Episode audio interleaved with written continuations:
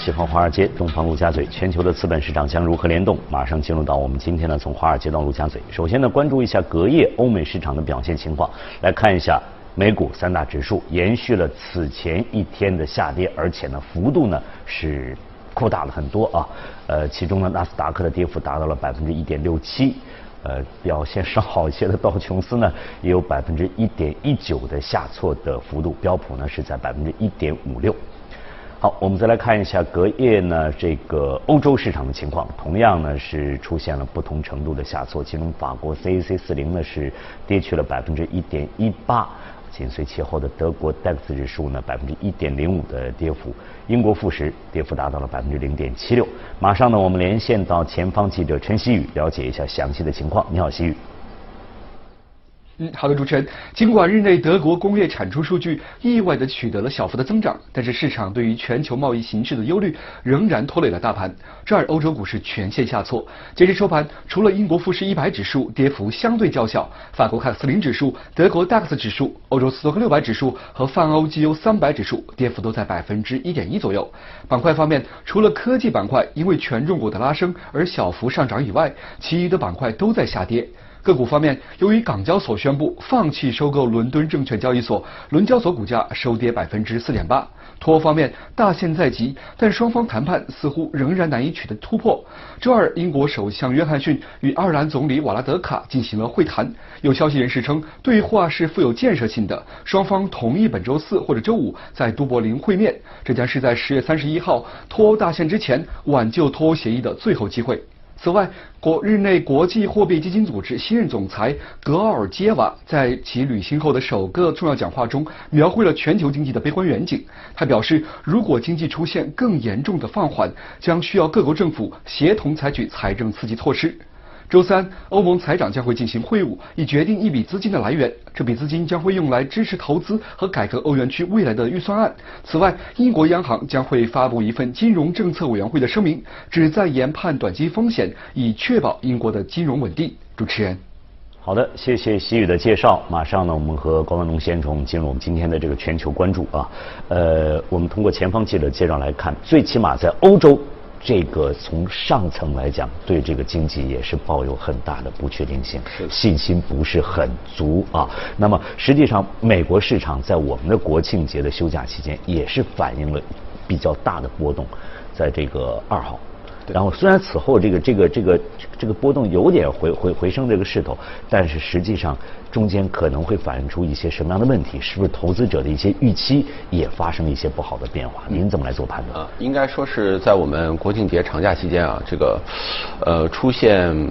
整个市场的这个波动的一个主要的这个原因啊，我们认为还是在这期间密集出台的一系列的经济数据数据不太好，基本上没有任何的亮点啊。我们可以看到几个主要的这个数据，首先是美国公布的这样的一个制造业的 PMI 的这个指数啊，是四十七点八，已经连续两个月呢。跌到了五十以下的这个荣枯线以下了，因为它的这个当时的这个预期是应该回到五十以上，所以这个呢是造成了整个美股，尤其是在一号和二号的这样的一个大幅的这样的一个这个波动。那么与此同时，在欧洲，相应的我们一直说是欧洲经济的这么一个龙头，这个德国，它的这个制造业的这个 PMI 的这个指数就更加惨淡，只有这个四十一点七，这个几乎是创造了这个数据自公布以以来的这样的一个最低点，就是大家也没有想到能够低到这么低的这么一个整体的这个程度。这个呢，是我们认为，包括整体来看的话，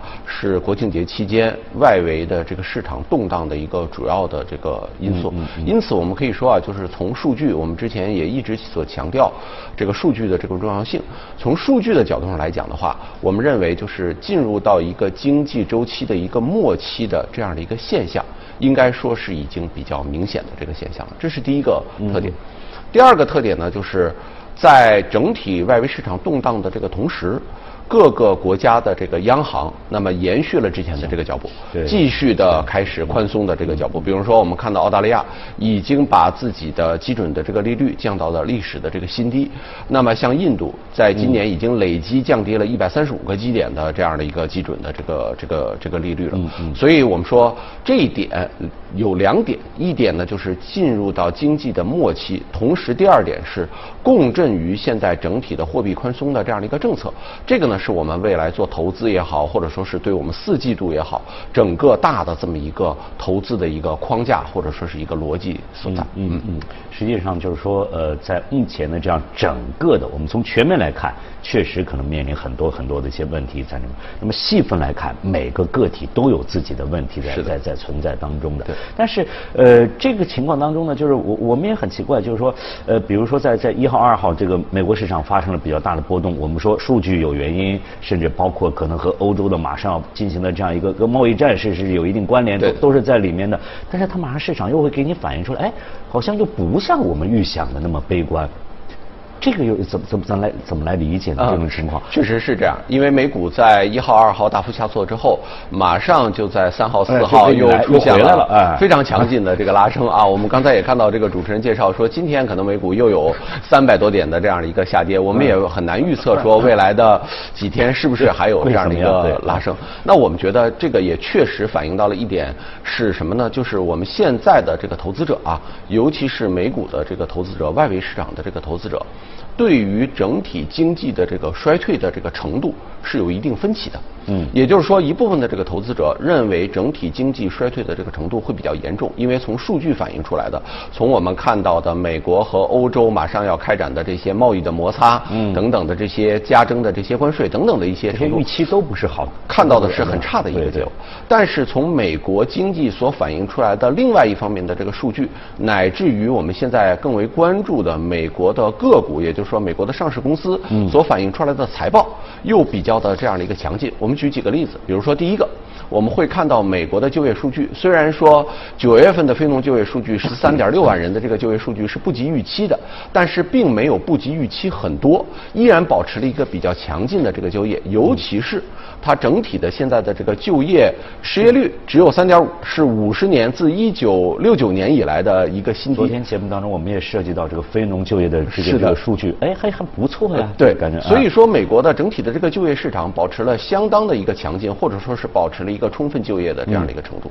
那么我们说，在这样的一个情况之下。尤其是美国又是一个以消费为主，它不是一个制造业为主的这样的一个经济体。那么制造业只占到它百分之十几的这样的一个这个份额。那么我们看它的这个消费市场、零售市场这些个股公司所反映出来的财报也依然比较的这个强劲。比如说我们之前在节目访谈中谈到的，像呃 Target 这些大型的零售商。嗯嗯。那么这些数据所反映出来的美国的经济主体的这一方面来讲，又相对来说比较健康、比较乐观。嗯。这也是报。鲍威尔在今天早晨的这个讲话里面谈到的，我们对于美国的这个经济还是抱有一定的这个信心的，这个又是给市场打入了一些强心针。对，更为重要的一点是什么呢？就是我们看到的非农的就业数据也好，美欧的贸易摩擦也好，给了市场以美国在十月底进一步降息的这样的一个预期和空间。对，所以在这一点上又提振了整体的市场。也就是说。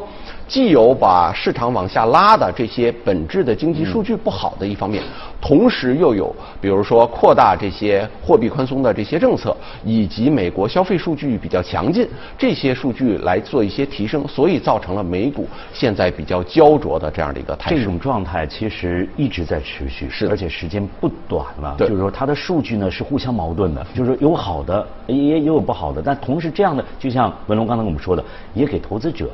造成了出现了分歧，给投资者不同的这个心理上就带来不同的一些一些影响，在这样我们怎么去做一个选择啊？将来到底怎么去做判断这个东西？呃，所以我们说，现在如果来分析外围市场啊，尤其是美国市场，可能单从简单的货币政策也好，或者说是从一些基本的这个经济数据来讲的话，我们认为可能和之前的这些分析啊，已经有一些失灵和脱节的这些现象。嗯。因为就像我们刚才主持人您所提到的，对吧？美股徘徊在现在的这样的一个位置，是呃，应该说还是一个。近似于历史高点的这个位置，在年内已经有三次。从去年的四季度开始到我们现在，好像我们反反复复一直对对一直在谈一年的时间了。对，所以我们如果看美元的这个资产的话，可能还要回到一个本源，也就是说美元资产的本质就是美元自己的这个表现来看的话，这一点我觉得可能是对美股形成的最大的支撑，就是因为美元在今年即使是降息周期打开之后。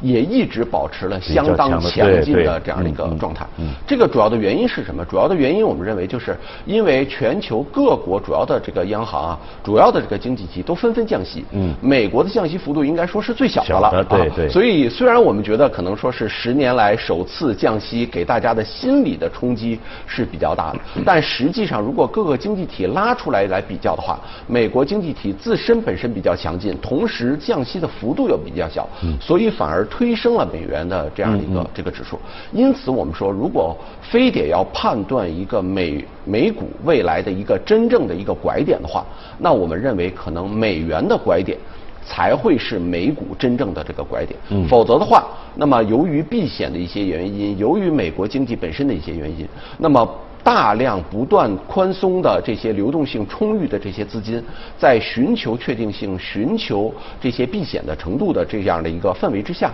可能还会。围绕着美元资产来做一些文章，因此只有美元在掉头向下，我们说可能未来才是美股真正有拐点、有掉头向下的这样的一个。文龙的意思就是，我们现在还是要紧盯美元，是的，紧盯美元，然后来对市场做出一个判断。呃，刚才文龙在说这这这一段时，我想到了一个一个老话，这个挺挺糙的一个话，就是矬子里面拔将军。是的，就是大家没办法了。我我我只能选选好的，但实际上一看，美股还确实不错，美国市场确实不错，在这样一种情况之下，但是就像刚才你也提到了，从去年我记得很清楚，是应该是在圣诞，美股出现比较大幅度的这样一个下挫，是的，然后呢，大家就说，哎，是不是到顶了？但是刚才我们是我们能提到有有三次。又有三次这样一个一个摸高的这样一个情况的出现，那么是不是这种情况还会延续下去？就是说，它现在是它的顶了，但是它不会出现大幅的下挫，甚至有可能还在这个这个区间还在出现震荡，而且甚至要延续下去，因为呃，离圣诞也很近了。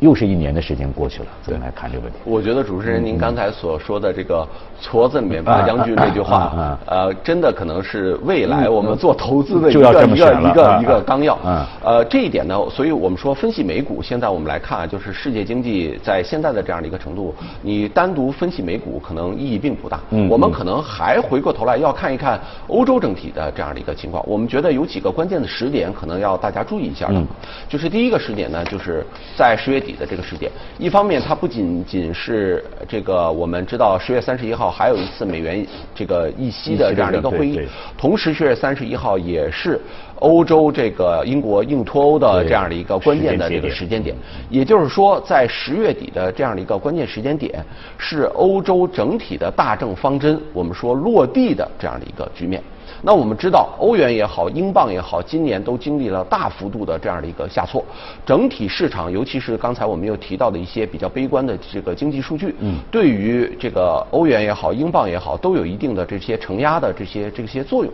那我们其实如果来看的话，欧洲几个主要的经济体，尽管像法国、像德国确实不太好，但是有一点亮点的是什么？就是我们之前一直没有关注的，在一二年、一三年欧债危机爆发。的一些欧洲我们所谓落后的一些经济体，像希腊、像意大利，他们整体的这个经济的形势。并不像大家所想象的那么悲哀了啊！包括我们现在看希腊已经提出要提前偿还一些负债的这样的一些这个举措，所以我们现在看到的是什么呢？是在一个整体的这么一个班级里面，这些领先的这些学生现在开始落后了，比如说像德国、像法国等等。但是，一些后进的学生好像在前期风险已经充分释放的这样的一个程度之下，没有那么悲观。所以我们说，在整体十月份、十一月份这个窗口期关闭。之后，欧洲的各项大政方针如果一旦出现企稳的话，那么欧元整体的这些反弹。可能是有一定的市场的这个期盼的这个因素在里面的。我们要紧盯这个整体的这样的一个时间。这个确实是可能我们更多的关注的是在这整个的这个欧盟范围当中呢，比较领先的这些经济体他们的这样表现的一些情况。就好像我们可能有的时候会忽略印度，但是印度市场最近这这这这两年涨得也相当的一直非常的强，一直非常的强劲，可能大家就忽略了，可能现在开始开始关注到这个情况。对，所以呃，此消彼长。也有可能，也有可能并不像我们所想象的那样的一个一个悲观的一个情况，也有可能会有会有一个反复的情况一个出现啊。嗯，但是实际上还有个话题是是绕不开的，就是在昨天我们去去看 A 股，我我我们在我昨天在做这个节目当中就说就说大家比较担心这个。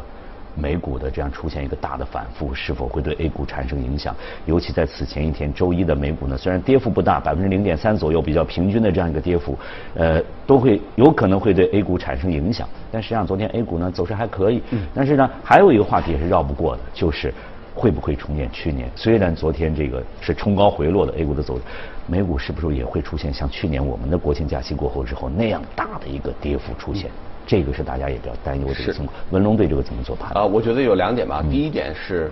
呃，如果我们回顾历史来看的话啊，其实美股从去年的四季度开始啊，一直就开始了一个高波动的这样的一个运行的这个状态。我们知道，因为我记得去年应该说十一结束之后，呃，道琼斯的指数在两万七千点、两万六千五百点到两万七千点之间，但一个季度呢跌了将近百分之十二啊，这样的一个大幅的这样的一个下跌。我们所以，我们说这种高波动啊，可能是我们投资者，无论是 A 股和美股的这个投资者，可能未来都要一直要适应的这个？这个主要还是因为，就是我们刚才所讲到的，这个经济因为它进入了一个经济周期的一个末期，它必然会带来这样的一个这个高波动。嗯，所以我觉得这是我们投资者所有投资者都要警惕的，尤其是叠加我们会看到，四月份一呃十月、十一月，尤其是十月和十一月，这个各项的。政策也好，或者说是经济事件也好，确实太频繁了啊！美元的议息啊，英国的这个脱欧啊，美欧的贸易摩擦啊等等，会这个接踵而来。所以我们觉得，对于市场的这些波动带来的这些影响，我们肯定是不能够掉以轻心的。这是第一点。第二一点呢，我觉得虽然它有相似的波动。但是我们觉得也还是有一些亮色的，这些亮色也存在于美股和我们的 A 股之中啊，不应该那么的悲观。为什么呢？就是因为我们会看到，去年美股造成下挫，除了一些贸易的原因之外，另外一个主要的原因是大家对于整体的货币政策是比较偏紧的，因为大家在当时所预计到的美元会在二零一八年的四季度加息一次，在今年还会加息三到四次。但我们会发现，今年整体的这个货币政策已经彻底的这个转向。嗯，所以货币政策的转向，虽然我们说不能够说就把世界的这个经济从泥潭中拉出来，但是它确实会像感冒药一样，让你减缓这样的一个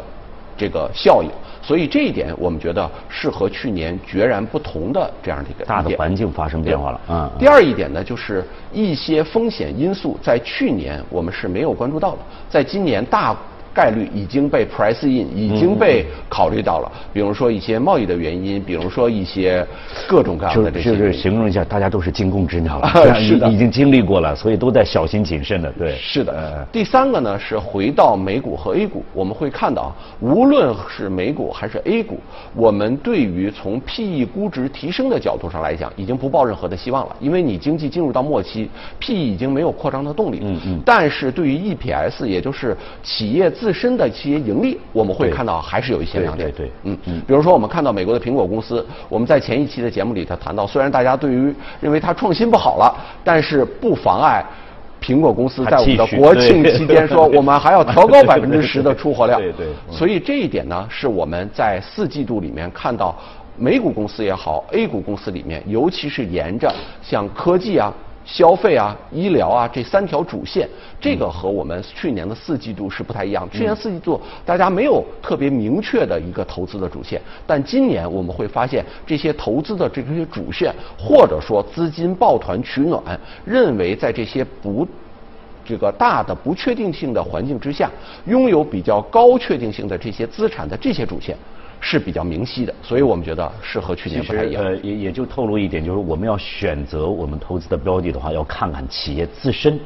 它的发展到底好不好？它自己的造血能力到底怎么样？是这个是比较关键。那如果我们能最后再给我们提一个建议，比如哪些大的领域和板块可能是你觉得比较稳定的，或者说能够比较平稳的度过这样一个一个选择期？是嗯嗯呃，我们觉得在美股也好，在 A 股也好，大概应该来讲的话，有不一样的两到三条主线是我们特别关注的、嗯啊。第一条主线呢，就是科技创新的这一条，还是要延续这个主线嗯。对嗯，因为我们来看的话，就是我们期待下一轮牛市也好，或者说是期待经济的企稳反弹也好，那么除了科技、除了创新之外，别无他路啊。对对现在其实就是我们说从经济本身的角度上来讲的话，它确实比较的低迷。但未来你经济周期从低谷往顶峰去走的过程，一定又是一次创新、一一次科技推动的这个过程。助推器对对，尽管我们可能说有多种不一样的细分的领域会成为未来的领头羊，但是这样的一个大的趋势是不能够改变的。嗯所以无论美股也好，或者说是 A 股也好，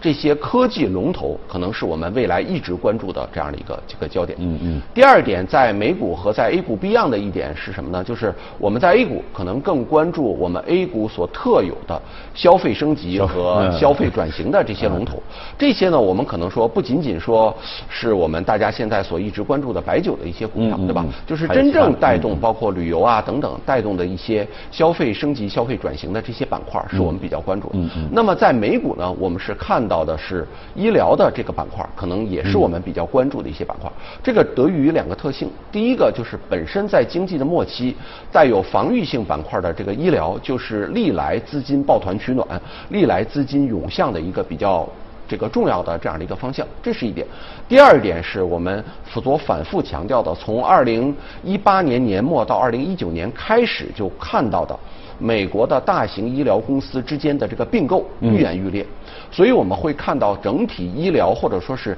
医疗技术的创新可能面临着一个拐点、一个爆发点的这样的一个这个前夜，所以这一点可能对于美股，尤其也是对于我们 A 股连带的一些医疗创新的这些公司可能是我们未来投资的另外一条这个主线。所以我们觉得，在整体这样的一个不确定的环境之下，这样的两条主线可能是拥有比较大的一个确定性的这样的一个未来的一个投资的方向。嗯，呃，确实啊，这个